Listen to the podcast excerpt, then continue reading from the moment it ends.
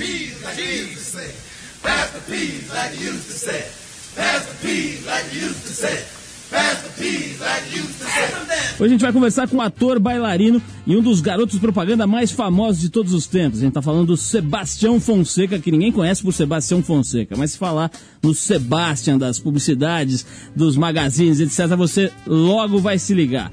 E falando em garoto propaganda, a gente também vai conversar pelo telefone com Carlos Moreno, o eterno garoto bombril que se aposentou semana passada depois de mais de 20 anos de bons serviços prestados à publicidade. Ainda hoje a gente vai lembrar trechos da entrevista que fizemos aqui com o iatista medalha de ouro Robert Scheidt, antes dele ir para Atenas, agora já com a medalha no peito. A gente vai ouvir um pouquinho do que a gente conversou aqui com o Robert Scheidt recentemente. Vamos começar aqui com a música do Beck, Where It's At. E a gente já volta com Sebastian por aqui. Vamos lá. Música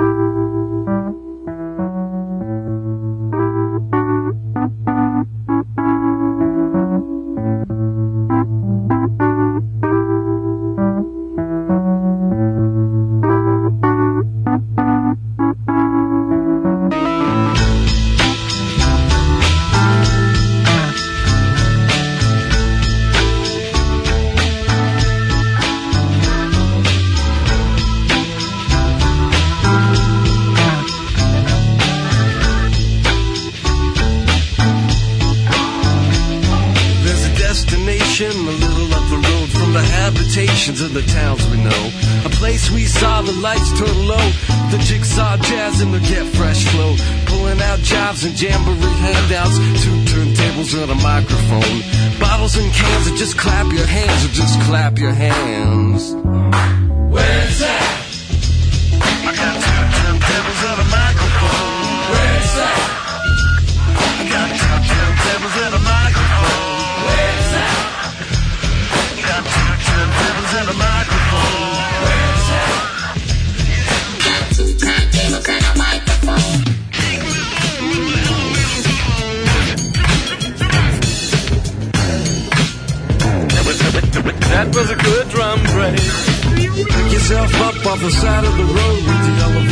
Bones and your whip flash tones. Members only hypnotizers move through the room like ambulance drivers. Shine your shoes with your microphone blues. Your suits with your parachute boots. Passing the Gucci from coast to coast like a man, Gary Wilson.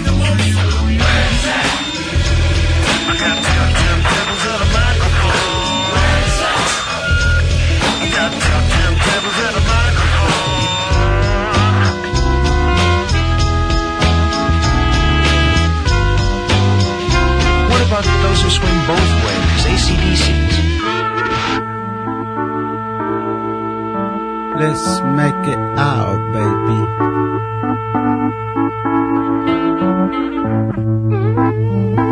Mm-hmm.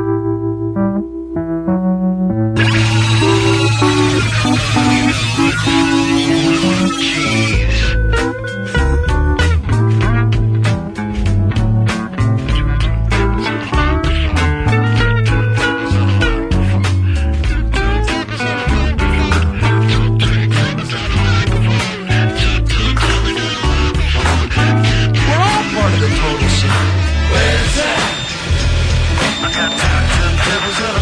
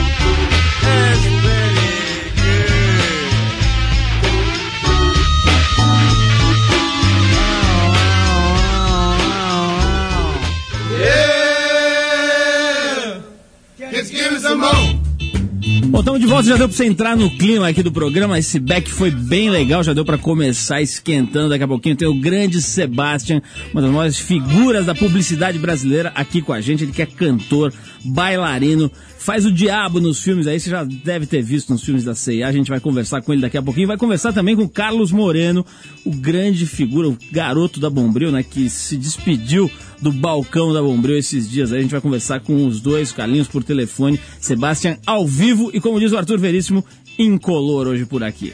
Uma reunião dedicada à arte da preguiça e do fazer nada está sendo organizada numa aldeia italiana perto da Suíça. A Convenção Nacional do Ócio, idealizada pelo ator e escritor Gianni Fantoni, terá seminários de ócio criativo e uma exposição histórica da preguiça, desde os tempos mais remotos, reunindo objetos criados com o objetivo de reduzir o trabalho ao mínimo e diversos exemplares do símbolo máximo do movimento, a rede. Tem gente que diz que a rede é criação dos índios brasileiros. Eu não sei se, é, se isso é verdade, mas já li isso em livros de design, tal, dizendo que a rede foi inventada no Brasil. Será que a gente foi o pai do maior símbolo da preguiça mesmo mundial? Segundo o tal do Fantoni, a preguiça não é um defeito, mas um sinal de inteligência e de sabedoria, já que os preguiçosos conseguem realizar o mesmo trabalho que os outros, só que com menos esforço. Até agora, o único temor dos organizadores é que os ociosos prefiram ficar em casa a visitar a tal da convenção lá na Itália. Legal, aqui a Convenção Nacional do Ócio.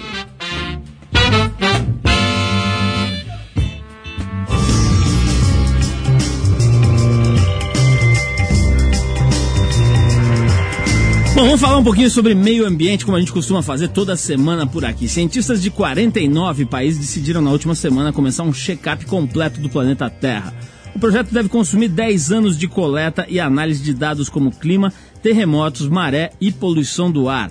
A intenção é melhorar, entre outras coisas, a previsão do tempo. As previsões do tempo, né, que são feitas hoje em diversos veículos de comunicação, pela internet, etc. Também racionalizar o consumo de energia, antecipar epidemias, combater queimadas e até mesmo dizer aos pescadores onde é que estão os melhores cardumes. Muito da informação necessária ao sistema já é coletada. Agora cabe aos cientistas combinar os sistemas coletores para que os dados sejam compartilhados entre todas as partes do projeto.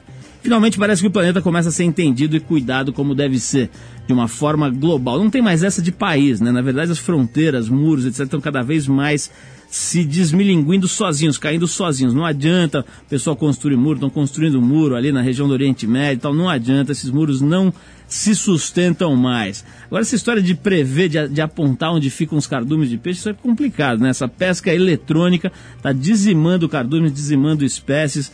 Vamos ver, tomara que essa iniciativa aí não colabore para a pesca predatória.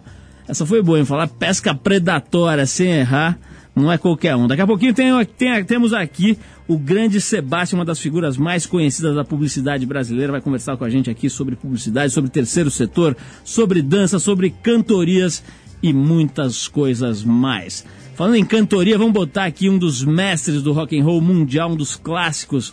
Ele esteve no Woodstock, né? Teve em tudo que foi lugar aí, Santana com Oye Como Va.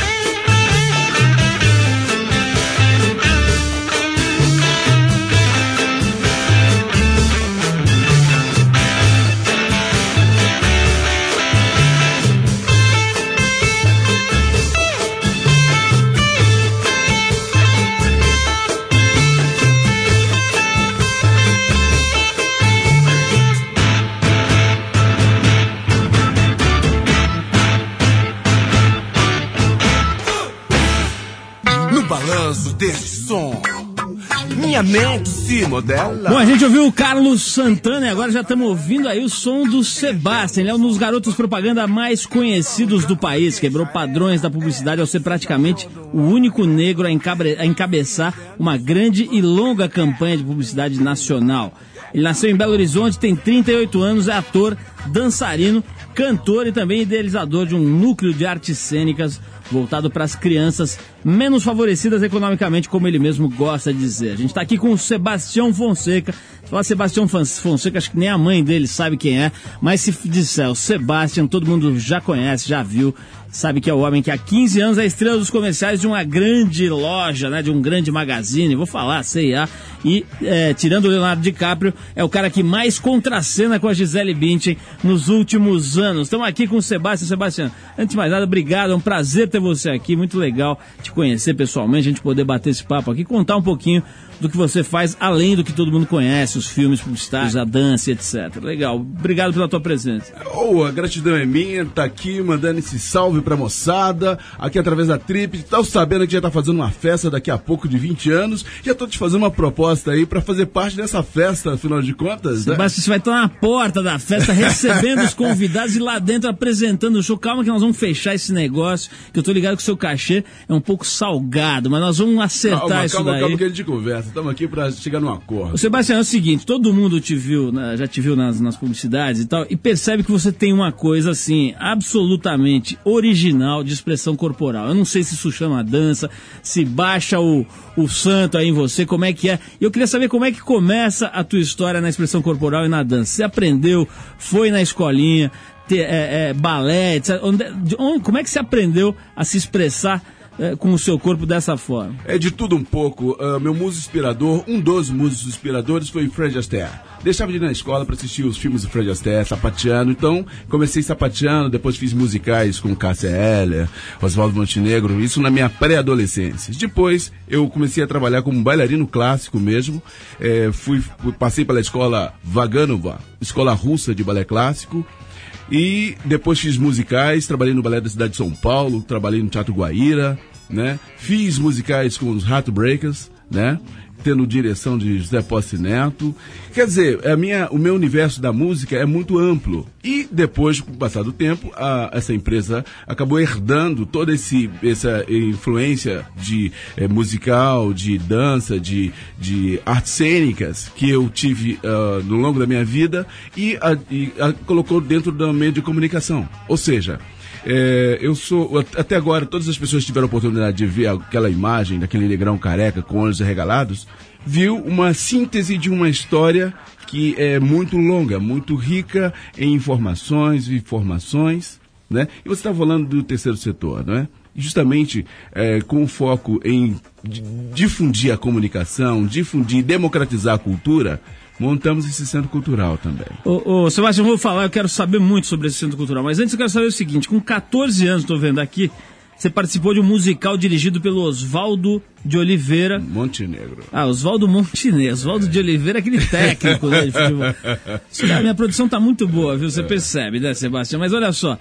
o Oswaldo Montenegro dirigindo a Zélia Duncan e a Cássia Eller. É isso mesmo? Com 14 é, anos? É, Cristal, né? Um espetáculo musical e tudo mais. Mas antes desse espetáculo, eu já fazia tap dancing, sapateado com 11 para 12 anos. Ou seja, a relação minha com a música, com a dança, é uma relação muito é, sinergética. E da minha, faz parte da, do meu ar. Da, do... Não, mas peraí, eu quero saber o seguinte, bicho. Com 14 anos, não sabia nem ir no banheiro sozinho. Como é que você foi parar nesse nesse espetáculo? Os caras que te acharam, te descobriram ou você foi bater na porta do teatro? Fui bater na porta do teatro, fui fazer audição, eu já fazia sapateado, sempre acreditei que uh, comunicação é a forma de poder transformar a minha arte em meu sacerdócio, porque eu gosto muito de gente, né? E a única forma de chegar próximo das pessoas, tocar o coração e fazer uma conexão com a parte mais elevada do universo é através da arte e me aproximando das pessoas. Ô Sebastião, você teve uma trajetória muito legal aí, quer dizer, imagino que poucos artistas com o teu. Uh, acho que tem, tem bastante gente com talento no Brasil, mas pouca gente encontrou aí uma empresa, um caminho, uma, uma forma né, de, de se expressar e ganhar dinheiro, ser, ser remunerado como você encontrou. Agora, sendo negro, como é que você observa aí a questão do racismo no Brasil? Tem gente que fala que não tem, que o Brasil só tem preconceito contra pobre e não sei o quê. Eu queria saber a opinião sua, quer dizer, você como negro, como artista, como profissional, você sente preconceito, não sente? Como é que é? Por ser famoso isso acaba? Não, a questão basicamente passa pela, pela cultura, pela formação é, pessoa, ou seja, é, a palavra preconceito, pré antecede, conceito sucede. Se você vive eh, preconceito, você vive a ausência. Existe a discriminação, sim. A discriminação é financeira, a discriminação é, é, racial, a discriminação do homem, da mulher, do alto, do baixo, e existem as separações de classe. Sabendo dessas separações, dessas coisas todas, nós temos que nos focar na potencialidade individual e superá-la da forma mais adequada possível. Né? Não sei se eu estou respondendo a sua pergunta Tá em relação a essa questão da, da- Porque muitas vezes nós falamos dessa questão racial, nós falamos do paternalismo. Ah, eu preciso que o governo me ajude, eu preciso que eu tenha cotas, eu preciso disso, eu preciso daquilo. E às vezes, olha, não foi pela cota que eu cheguei onde eu estou, não foi pelo paternalismo que eu cheguei onde eu estou, foi sim mergulhando no meu interior, tendo referências literárias de eh, Tao Te Ching, Zoroastro, Krishna, Maomé, Rainha de Sabá. Eh, Salomão. Veríssimo. É, é, Carlos Drummond de Andrade, né? Ô, ô, ô, mas Sebastião, me diz uma coisa. Você é um cara privilegiado que teve acesso a essa cultura toda que você está expressando e, e no próprio, na própria forma de você se comunicar, a gente já percebe que você é um cara iluminado aí. Agora, você já teve vontade, já, já se sentiu humilhado ou, ou já passou por alguma situação em que a sua cor foi obstáculo para você chegar em algum lugar? Quer dizer, ficou com vontade de dar uma cabeçada no desgraçado? Não, olha, veja só, a minha cor, as minhas características, a minha questão financeira de antes ou tal, tudo isso é uma mola propulsora para que eu possa superar os obstáculos e transformá-los em algo que. É porque assim, normalmente a gente tem duas formas de enxergar o obstáculo. É, ah, coitado de mim, eu sou infeliz porque pessoa Tipo não aquela me aceita." hiena, né, do é, ó vida, céus. Ou então você pegar esse obstáculo e falar assim, olha, se esse obstáculo existe é porque eu tenho condições de superá-lo. E se eu tenho condições de superá-lo, vou superá-lo sim. Porque ah, na Bíblia fala, através de um crisol de fogo que se prova a qualidade do ouro. Ou seja, você tem condições, capacidade sim de superar e de se posicionar. Enquanto nós quisermos manter essa questão do paternalismo, aí a parada fica mais complicada.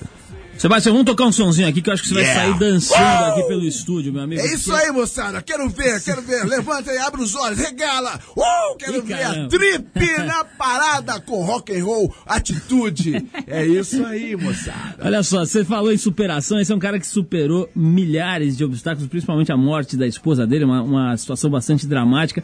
Deu a volta por cima, é um dos artistas mais consagrados de todos os tempos. A gente tá falando de Paul McCartney a faixa Live and Let Die, a gente já volta. When you were young and your heart was an open book, you used to say, live and let live. You know you did, you know you did, you know you did. But if this ever changing world in which we live in makes you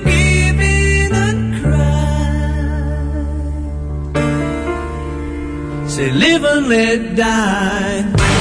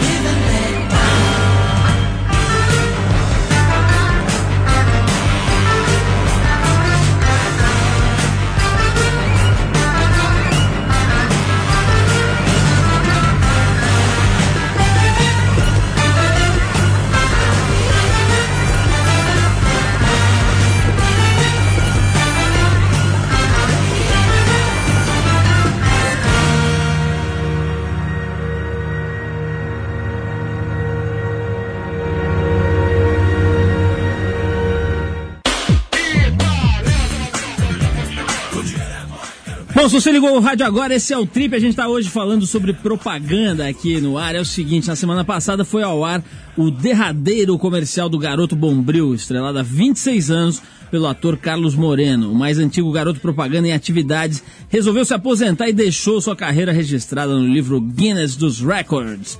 Foram 336 filmes estrelados pelo ator, uma campanha criada por Frances Petit e Washington Oliveto, que foi ao ar pela primeira vez em 1978. Acho que boa parte da nossa audiência não tinha nem nascido. Para falar um pouquinho sobre a sua aposentadoria, a gente está na linha agora por telefone com o ator Carlos Moreno. Carlinhos, boa noite, obrigado por você ter atendido a nossa produção. Afinal de contas, os caras são, são até que gente boa aqui da nossa produção, então obrigado por ter atendido. Carlinhos, como é que foi o sentimento, como é que está sendo aí a sensação de de repente se descolar, se, se, se, se soltar desse personagem que, que o povo tanto gosta, né? Do, do, do garoto da Bombril que você está encarnando há 26 anos. Como é que você está vivendo aí esse, esse divórcio, se a gente pode chamar assim? Bom, primeiro boa noite para você, boa noite para todos os teus ouvintes. É muito bom estar falando com vocês. É, bom, eu estava já pensando que isso ia acontecer um dia, já estava preparado para isso. E na verdade eu é, eventualmente conversava com Washington Oliveto, com Andrés Bukovinski, que é o diretor dos comerciais, que uh, a gente tinha que sair, ficar esperto, atento para sair de cena na hora certa, né, com dignidade, não esperar as pessoas ficarem cheias, assim, enquanto ainda pudesse deixar saudades e, e não que as pessoas ficassem cheias, falassem, não aguento mais ver esse cara na televisão. Aí a gente andou pensando, pensando, sempre pensando nisso, e talvez o momento adequado teria sido o ano passado, que fez 25 anos, e, e era uma data redonda, bacana, mas aí por várias razões a gente não deu certo e acabou ficando para agora. Então eu já estava, não foi uma coisa de repente, assim, já estava bem preparado para isso. E vou continuar com a minha carreira de ator, que já vinha antes até de começar a fazer publicidade, continua. Eu, tô, eu saí da, dos comerciais da Bombril, mas continuo super na ativa. Eu estou inclusive em cartaz com espetáculo no, aqui em São Paulo, chamado Turistas e Refugiados. Vou aproveitar para falar da minha peça. Um espetáculo super legal, chamado Turistas e Refugiados, dirigido pela Renata Mello. E a gente está no Tuca Arena aqui em São Paulo, maior sucesso, críticas excelentes, estou muito feliz. Estou O- o deixando a Bombril, mas na com um trabalho bacana em cartaz. Eu conheço seu trabalho de ator há muitos anos, você já fez muita coisa com uma grande amiga minha, que é a Cristina Mutarelli. Eu até recentemente vi aí, passou no, no Canal Brasil um filme com vocês dois, não me lembro o nome, mas era um filme ótimo, engraçado e tal. Agora, as pessoas que não fazem um personagem por 26 anos vivem se questionando, seja por que motivo for. Imagino que pra você devem ter pintado que- questionamentos sérios, né? Pô, será que eu devia ter pego isso daqui? Será que se eu tivesse feito meus filmes, minhas novelas e tal, não teria sido mais, me realizado mais como ator? Teve umas crises, acho que você, metade do teu cachê acho que você deve ter dado pra psicanalista, não foi não? Mais ou menos. Não, é, verdade isso que você está falando, não posso dizer que não. É, teve uma certa altura aí, uns, sei lá, uns 10, no, no meio dessa história, começou a pintar um pouco isso. Mas aí também, assim, é, é de verdade isso que eu vou te falar. Eu, eu comecei a olhar mais pelo lado positivo. Eu, eu acho que esse foi um trabalho de ator, afinal de contas, apesar de, enfim, o grande público né, conhecer por causa desse trabalho, mas para mim é um trabalho de ator, sempre foi. E, enfim, cercado de um, os maiores cuidados, um trabalho de qualidade, tinha um texto super bem escrito, a, a produção bem cuidada. Então, é, para mim era um trabalho de ator e assim, e, e eu podia paralelamente estar fazendo os meus trabalhos, as outras coisas que também me interessavam fazer e que me davam prazer. É, quer dizer, eu continuei fazendo teatro esse tempo todo. É que é, não dá, é, seria ingenuidade da minha parte querer comparar o público frequentador de teatro, né, aqui em São Paulo, que mais ou menos acompanha minha carreira, com um personagem que ficou tantos anos no ar e vai para o Brasil inteiro, enfim, é, é, tem muito mais alcance do que o meu trabalho em teatro. Então, não vou brigar. Um personagem que eu gostei tanto de fazer o tempo todo. Às vezes eu achava que já tinha meio esgotado, falava, o que mais dá para inventar? Mas aí vinha uma campanha nova do Washington e da, da equipe dele, da turma que trabalha com ele, que eu ficava super estimulado. Ai, que gostoso que ainda é, que prazer fazer isso. E ao mesmo tempo um desafio como ator, né, para manter o mesmo uh, interesse do público, né, fazer com a mesma com a sensação de novidade como se fosse o primeiro filme, que as pessoas ainda se interessassem em assistir, né, e curtissem. Quer dizer, quando você achava que ia ficar chato, você aparecia de, de Marta Suplicy, de Itamar Franco. Realmente uma comédia essa, essa campanha. Agora é o seguinte, Carlinhos, a gente está aqui hoje recebendo uma, uma, figura que vive uma situação bastante semelhante à sua. Ele está há 15 anos encenando o, os filmes da, de uma grande rede de lojas aí. E você conhece bem, acho que vocês até já contracenaram num filme. A gente está aqui com o Sebastian, o grande Sebastian. E o Sebastian quer fazer uma pergunta aí para você, Carlinhos. Salve, boa noite, tudo bem, Carlinhos? Oi, Sebastian, que bom falar com você. que saudades, a gente é fez verdade. aquele filme juntos e foi, foi tão legal, legal, né? tão legal. A minha pergunta é a seguinte: Oi. é que eu imagino que várias pessoas também devam estar querendo saber, é, fazer essa mesma pergunta. É, se você é, conseguiria resistir a um clamor popular para que você é, repense, ou que a agência repense essa sua aposentadoria e que você faça uma nova visita aos filmes publicitários? Ah, é, você está dizendo para Bombril novamente? Não, estou falando, não sei, que seja para ela ou que seja para uma outra empresa que seja, sei lá, até mesmo concorrente. A, a volta do garoto Bombril, tipo, tipo aquele jogador de futebol que faz a despedida e tal, depois faz mais um joguinho. Pois não. é, não, isso eu acho que não dá certo aí, as pessoas não vão mais acreditar. Não, não, não, não estou dizendo as pessoas, não estou dizendo você ter a iniciativa, estou dizendo assim, digamos que haja um clamor popular que Nossa. solicite a sua presença no ar. Nossa, adorei esse clamor. Porque a gente. Que Uma nós, passeata, todo é, mundo com o bombril na queremos, mão. queremos o Carlinhos, queremos o Carlinhos. Porque assim, nós somos funcionários públicos. É. Nós, nós trabalhamos em virtude do desejo popular. Ah, isso é, é verdade? bacana, gostei. Mas é Mulherada com palha de aço na cabeça gritando na Praça da Sé, Carlinhos. Você voltaria nessa situação? Não, olha, assim, eu, eu pretendo ainda continuar trabalhando. Eu não é assim, as pessoas fantasiam coisas absurdas a meu respeito. Assim, eu tenho uma situação confortável, enfim, para um ator, eu acho me, me sinto um ator privilegiado, né, de, de poder ganhar dinheiro, fazer as coisas que eu gosto. Mas não dá, não quer dizer que eu posso parar de trabalhar. Eu preciso trabalhar tanto porque eu preciso ganhar e porque também pela minha saúde mental. Eu, eu, eu adoro trabalhar, eu fico maluco quando não tem trabalho. Então, assim, eu estou aberto a propostas. É, pode ser, eu já fui sondado. Uh, enfim, durante esse tempo todo, eventualmente eu era consultado sobre alguma campanha é, e eventualmente também a Bombril me, me liberava. Eu fiz uh, comercial para a Folha de São Paulo, eu fiz comercial para a Interlig, enfim, então eu posso trabalhar para outras empresas. Já podia, caso a Bombril uh, liberasse, eu poderia fazer para outras empresas. Agora, então, que o contrato acabou, eu estou liberado para trabalhar para outras empresas. Mas eu acho assim que tem que ser muito criterioso para saber com que produto eu vou estar trabalhando, que produção, que criação que vai estar envolvida nisso, porque o meu nível, meu, o meu padrão de qualidade ficou muito elevado. Assim, eu, eu sempre trabalhei, tive a felicidade de esse tempo todo trabalhar com profissionais da melhor qualidade de criação, de produção e tudo mais. Então, eu acho que esse patrimônio que é esse personagem é fruto do trabalho de todos nós, né? Sem falsa modéstia. Eu tenho uma participação nessa história, mas eu não fiz nada sozinho. Então eu acho que se eu continuar assim com outra empresa, tem que ser no mesmo nível de, de qualidade que foi o meu trabalho com a Bombril esse tempo todo. Ô Carlinhos, deixa eu te fazer uma pergunta pra gente finalizar aqui, é uma pergunta Tá. muito importante, muito séria, que é o seguinte, você tem cara de nunca ter entrado na cozinha pra lavar um prato, um copo, muito menos uma vidraça, bicho. Você tem cara de intelectual que fica lendo Brecht, fica lá estudando peças mirabolantes de Shakespeare. Você alguma vez na vida já lavou uma vidraça ou esfregou uma calota de fusca com palha de aço ou nunca fez isso? Fala a verdade. Não, pregava calota de fogo. Eu nunca fiz. Mas eu vou te confessar, eu, da- dos serviços domésticos, tudo bem, eu tenho uma empregada bárbara que cuida da casa pra mim, mas dos serviços domésticos, quando eu tenho que fazer, a coisa que eu mais adoro é lavar louça, juro, é sério. Quando eu vou assim jantar em casa de amigos, eu não sei cozinhar.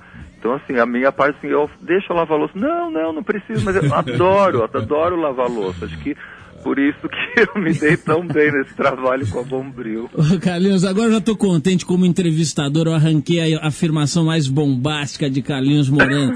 Ele lava a louça e gosta de lavar a louça com palha de aço. Agora, como jornalista, já estou realizado, já posso me aposentar. Carlinhos, brincadeira de lado, parabéns aí, a gente realmente é fã do teu jeito, do teu trabalho, da forma como você interpretou com tanta sutileza, né? Todos os personagens que foram sendo inventados ao longo de 26 anos.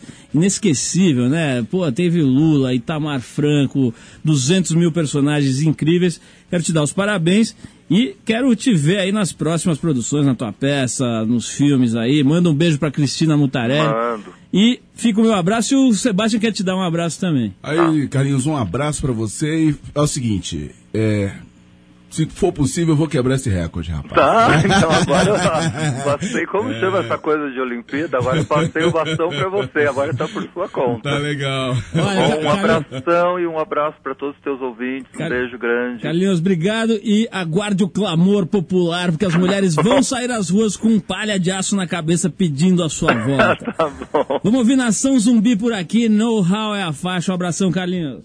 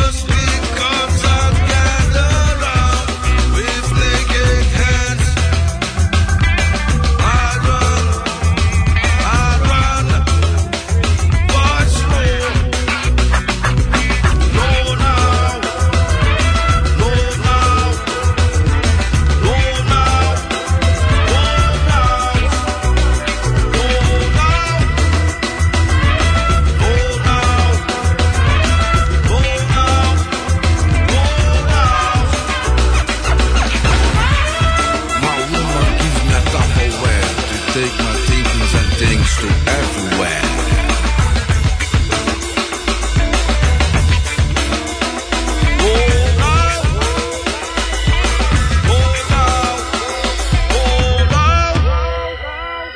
Forbidden places, to forbidden ears, forbidden eyes, forbidden ages.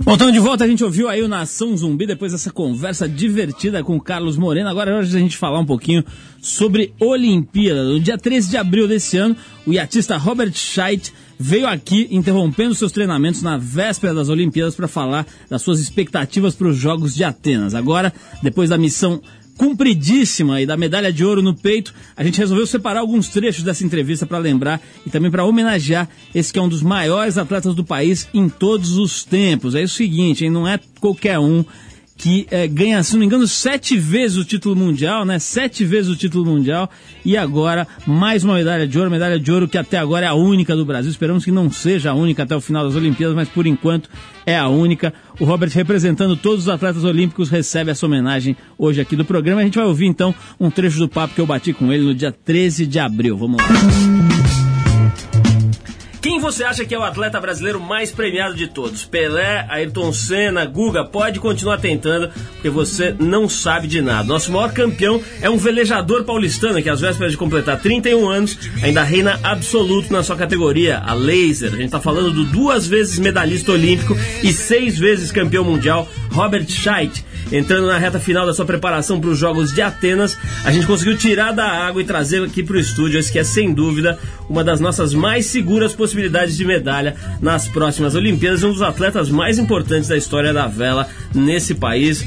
Olha só, vamos começar falando sobre essa história de 31 anos. Né? Do jeito que eu falei aqui, parece que o cara é velho. Né? 31 anos é uma idade que para muitos esportes o cara tá no auge. Né? Os triatletas, por exemplo, atingem sua melhor, sua melhor performance depois dos 30, alguns aos 40 e tal. Como é que tem sido para você, Robert, num esporte tão técnico e ao mesmo tempo, muita gente não sabe, mas um esporte muito físico também.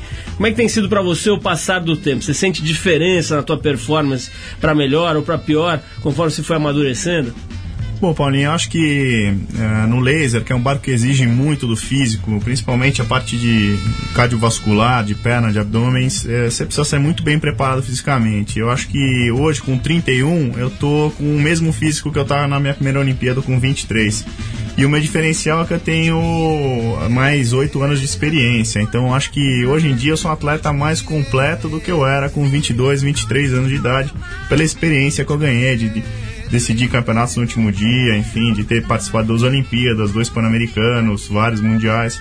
Então acho que uh, não pega muita idade. Eu acho que se você se cuidar bem e tiver uma dieta legal, treinar legal, você pode ir longe nesse esporte. Essa Olimpíada de Atenas é meio um turning point na tua carreira. Você já falou que vai trocar de classe depois. Isso, significa meio que uma uma, uma vamos dizer, uma, uma um direcionamento para aliviar, tirar o pé, vamos dizer, da, da, intensidade do teu envolvimento com o esporte ou, ou não é isso? Uh, não, de jeito nenhum. Eu acho que eu, quanto eu puder, tiver, tiver apoio, tiver competitivo, eu vou em frente. Na classe laser, o meu plano é continuar até Atenas. Depois, provavelmente, tentar uma outra classe olímpica, né? Não vou largar, meu laserzinho vai ficar lá no meu quintal para dar umas velejadas, mas provavelmente para 2008 eu devo tentar numa outra classe que pode ser a Star. Já tem até um barco de Star, um proeiro e tal. Então, pensando em ir para para a próxima de estar. Mas uh, eu acho que os, os horizontes ainda estão muito patenas. Agora quero dar 100% e tentar trazer a medalhinha dessa Olimpíada. No balão, no balão, no balão. É, pois é, o Robert Scheidt não, não só fez 100%, como fez 200%. Né? O cara vai voltar para cá com uma medalhinha de ouro, com a consagração absoluta no terreno da vela, no setor olímpico, né? O cara que mais ganhou uh, ouro no Brasil, né? O cara que foi, foi ele e o Ademar Ferreira da Silva, se não me engano, né? Que ganharam dois ouros. Quer dizer, realmente é um atleta absolutamente especial. Nos honrou com a presença aqui antes do, durante o treinamento, antes de embarcar lá para a Grécia. E, Sebastião, falando em gente que se destaca, brasileiros que se, se destacam no exterior, como o Robert Scheidt, você é, tem contracenado nos últimos tempos com uma brasileirinha aí que tem se destacado bastante mundo afora. Estamos falando de Gisele Bündchen. Sebastião, quantas vezes você já deu a honra para Gisele Bündchen de contracenar com você? Olha, devo lhe dizer que perdi a conta. Fizemos filmes fora do Brasil, na Disneylândia, fizemos filme no Brasil algumas vezes, no Nordeste, fizemos filmes em alguns. Olha, rapaziada, vocês aí em casa, é, eu estou certo de que vocês entendem que é um nosso. Alguém tem que fazer o serviço sujo, né? Então sobrou pra mim, eu faço com bastante resignação. Brincadeira. Ela é uma pessoa bastante charmosa, é, bastante fotogênica, né? Pô, também, né, Sebastião? Isso aí não é novidade, bicho. Quero saber se ela é gente boa, porque tem meninas dessas, eu conheço um monte, tem umas meninas que ficam metidas e chatas quando começam a ficar famosas, especialmente as bonitas, né? Hum. Sei, sei, Quero saber se ela ficou um pouco chata e um pouco arrogante ao, com o passar do tempo ou não. Eu diria que ela é bastante profissional. Ela é bem profissional. Chega lá, tal, faz o serviço. E é o que acontece, a parada é essa. Entendi. Agora, o Sebastião me diz uma coisa. Essa tua é, habilidade aí como, como bailarino, né? Você falou Sim. que fez balé clássico, etc. Quer dizer, você enxerga isso como uma espécie de esporte também? Quer dizer, pensando aqui nos atletas olímpicos, vendo você dançando e tal, dizer, tem a ver, tem uma ligação ou são departamentos diferentes? Total ligação. Você precisa de ter é, equilíbrio, precisa conhecer física, precisa conhecer de físico, alimentação, é, condicionamento físico, por- consequentemente, você precisa é, ter um alongamento adequado, você precisa ser um bom partner para poder sustentar a sua a bailarina com qual você vai dançar. Ou seja, você tem que ser um verdadeiro atleta, no caso o homem, um verdadeiro homem com porte físico para sustentar a sua partner. Quer né? dizer que o Edu não dá pra esse negócio, então. Né? tá entendido a mensagem, viu? Agora, diz uma coisa, você faz vários tipos de esporte, eu tô ligado que você faz Kung Fu Exatamente. e uma série de coisas. Dizer, você tem uma rotina diária de treinamento, de preparação física? É, eu faço natação, faço wushu, faço linhan kun, é, faço é, trabalho de alongamento, tai chi chuan e nas horas vagas faço balé clássico. Wushu, o que, que é? Eu já ouvi falar de um Wushu, um fulano e tal. Seria mais ou menos isso? O? Wushu é uma técnica de Kung Fu moderna. Você assistiu o filme Tigre e o Dragão, não é? Sim. É aquilo ali é o Wushu, onde você usa aquelas armas e tudo mais e pratica, usa todas as técnicas do Kung Fu numa só, né? Agora vamos falar, Sebastião, da tua técnica mais eficiente que eu saiba, que é a técnica empregada para as pessoas mais eh, vamos, menos favorecidas economicamente. Perfeito. Quero saber exatamente por que, que você resolveu trabalhar para as pessoas mais pobres. Como é que começa essa história? Por vários motivos. Porque eu acredito que as pessoas, o maior patrimônio que existe no planeta é o ser humano. Se a gente investe no ser humano através da cultura, através da, da, do entretenimento, através desses valores, você consegue fortalecer a estima do brasileiro ou da pessoa que recebe esse benefício e trará benefício para todo o nosso meio comum. Né? Eu acredito que pelo caminho que eu trilhei, tornei-me quem sou hoje e eu acredito que também que poderá ser uma forma de multiplicar ah, essas pessoas cujos a qualidade da ética, dos valores eh, de saúde e tudo mais estão presentes no meu trabalho. A tua origem é muito humilde, Sebastião. Você tinha já uma, uma situação razoável quando era moleque. Não, não, não, não. Eh, minha condição é como afrodescendente que sou, né? Porque todos nós afrodescendentes nós temos um problema financeiro e isso é notório. Não é abastado, pelo contrário, não é?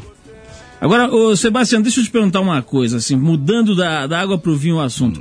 Você já fez alguma besteira num filme daqueles que, pô, caiu tudo, a produção teve que ser transferida? Você já deu alguma gafe radical? Porque é muito filme, né? São muito. 15 anos. Alguma besteira você já deve ter feito. Olha, eu já fiz loucuras, assim, tipo, é, é, coisas Dar radicais. um beijo na Gisele Bündchen na hora errada. Não, tipo assim, é, entrar numa piscina olímpica sem saber nadar. Muito bom isso.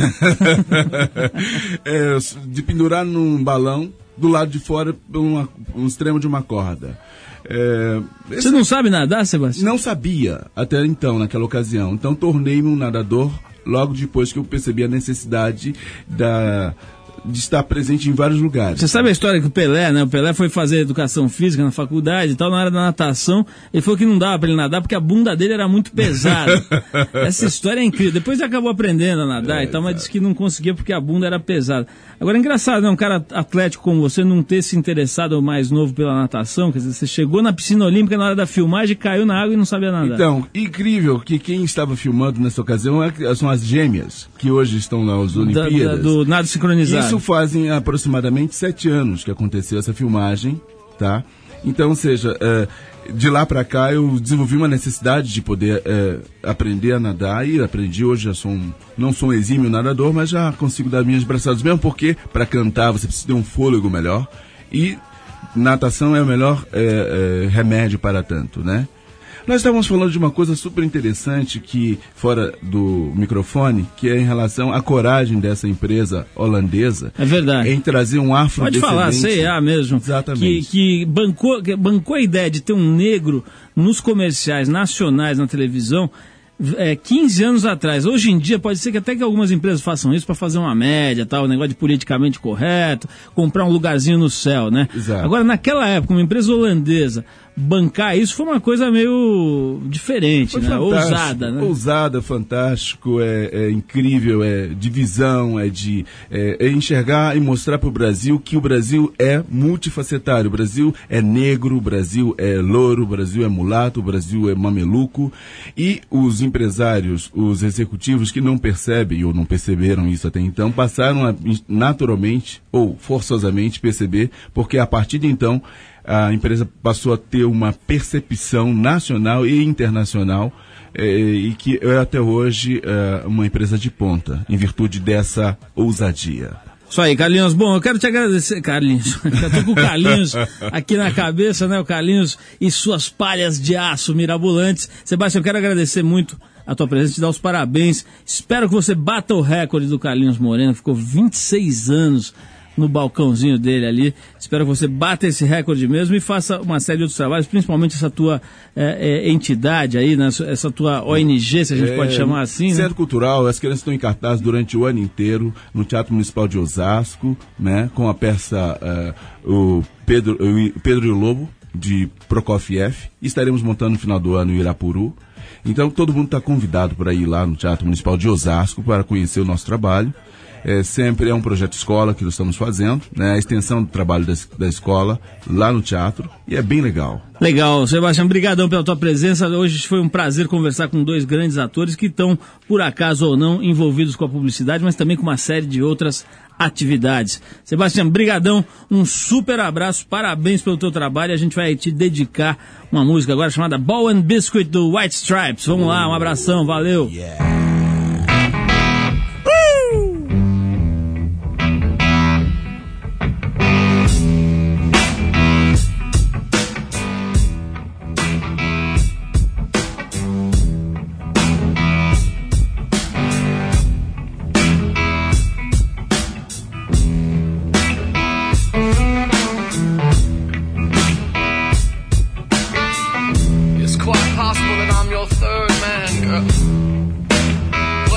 fact that I'm the seventh son.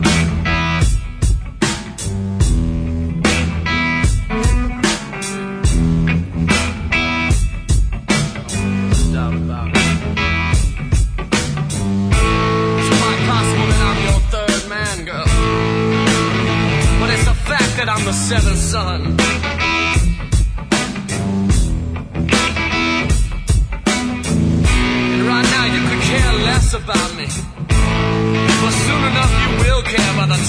Done.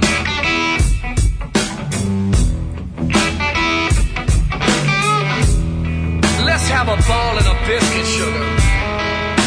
And take our sweet little time about it.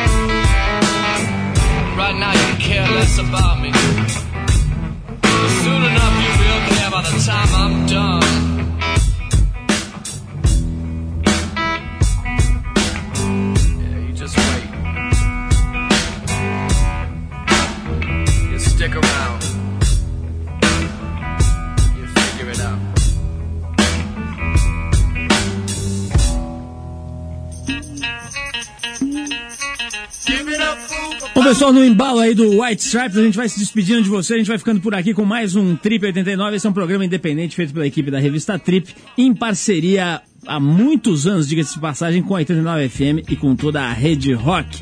A apresentação é de Paulo Lima com Arthur Veríssimo, que acaba de ser demitido e aposentado sumariamente porque não apareceu hoje. Produção de Eduardo Marçal, assistência de Alexandre Potashev. Colaboração de Bruno Bittencourt, Léo e Yuri Damkalov. Trabalhos técnicos do grande Sandro. Quem quiser escrever pra gente, pode mandar o seu e-mail para rádio@trip.com.br. Terça que vem tem mais, se Deus quiser, por aqui na sua Rede Rock. Abração, um bom final de madrugada para vocês ligados aqui na Rede Rock. Valeu.